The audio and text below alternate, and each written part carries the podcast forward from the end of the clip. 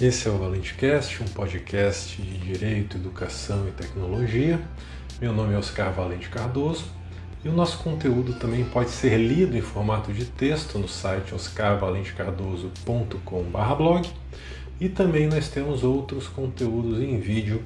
no canal do YouTube Oscar Valente Cardoso. O episódio de hoje é sobre as sanções administrativas previstas nos artigos 52 a 53 e 54 da Lei Geral de Proteção de Dados Pessoais, a LGPD, que entraram em vigor no dia 1 de agosto deste ano de 2021, de acordo com a regra de direito intertemporal do artigo 65, inciso 1A da LGPD. O fato de essas normas terem entrado em vigor agora no dia 1 de agosto, com finalmente nós temos todos os artigos da LGPD em vigor, isso não impede que as pessoas sejam responsabilizadas pelo descumprimento das normas da LGPD entre o dia 18 de setembro de 2020, que foi quando a maior parte das normas legais entrou em vigor, e o dia 31 de julho de 2021, ou seja, o dia anterior à entrada em vigor das sanções administrativas, porque o eventual cumprimento da lei já poderia ter sido é, punido de alguma forma pelo judiciário, né, em processo judicial movido por algum legitimado, ou eventualmente por outros órgãos administrativos, como por exemplo o PROCON, com fundamento em dispositivos legais e regulamentares diferentes daqueles previstos nos artigos 52 a 54 da LGPD. E a LGPD tem uma lista de nove sanções possíveis e eh, diferentes previstas no artigo 52 que podem ser aplicadas pela Autoridade Nacional de Proteção de Dados. A primeira é a advertência, com indicação de um prazo para a adoção das medidas corretivas. Segunda, multa simples de até 2% do faturamento da pessoa jurídica de direito privado, grupo ou conglomerado no Brasil no seu último exercício, com a exclusão dos tributos sobre esse percentual, limitada no total máximo de 50 milhões de reais por infração. Terceira é a multa diária, devendo ser observado o limite total da aplicação de multa simples, ou seja, o valor total da multa diária, com a soma de todos os dias da sua incidência, não pode ultrapassar o valor da multa simples, né, de no máximo até 2% do faturamento do controlador, e observado o limite máximo de 50 milhões de reais por infração. Quarta sanção, a publicização da infração. A e que pode ser aplicado somente quando a infração for devidamente apurada e confirmada a sua ocorrência, ou seja, a NPD não pode impor essa sanção de forma preventiva.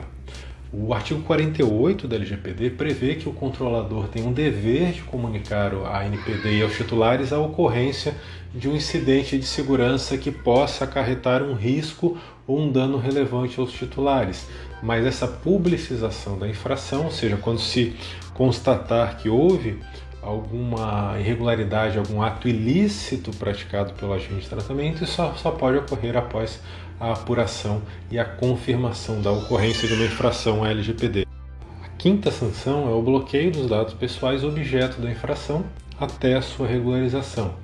A sexta é a eliminação dos dados pessoais objeto da infração.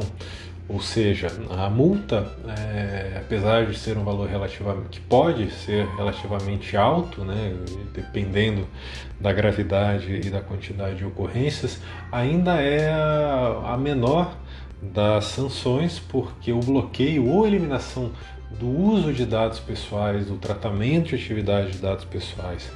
é, pela, pelo controlador é, pode gerar uma perda econômica muito superior a uma multa, ainda que essa multa chegue ao valor de alguns milhões de reais. E aqui nesse ponto também chama atenção que o, o, bloqueio e a eliminação dizem respeito apenas aos dados pessoais objeto da infração, ou seja, não pode compreender dados pessoais que não foram a, atingidos pelo incidente ou por, por alguma violação à LGPD.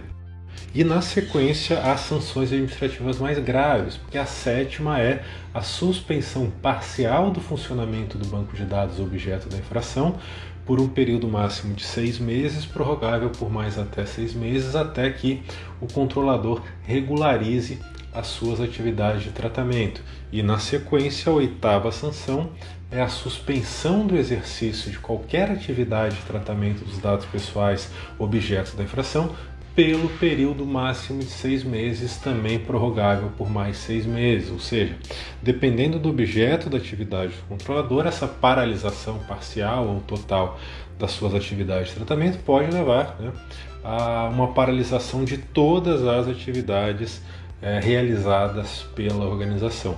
E em nono e último lugar, a sanção mais grave é a proibição parcial ou total do exercício de qualquer atividade de tratamento de dados pessoais. A LGPD condiciona a imposição de qualquer uma dessas nove sanções à instauração de processo administrativo, o um exercício prévio da ampla defesa pelo suposto infrator e também da observância de outros princípios cabíveis, como contraditório e, de uma forma mais ampla, o devido processo legal. E, além disso, também a LGPD define quais são os critérios a ser observados para a definição da sanção a ser aplicada, seja de forma isolada ou em conjunto com outras sanções administrativas. Por hoje é só, em breve eu volto com mais um episódio do Valente Cast. Até mais!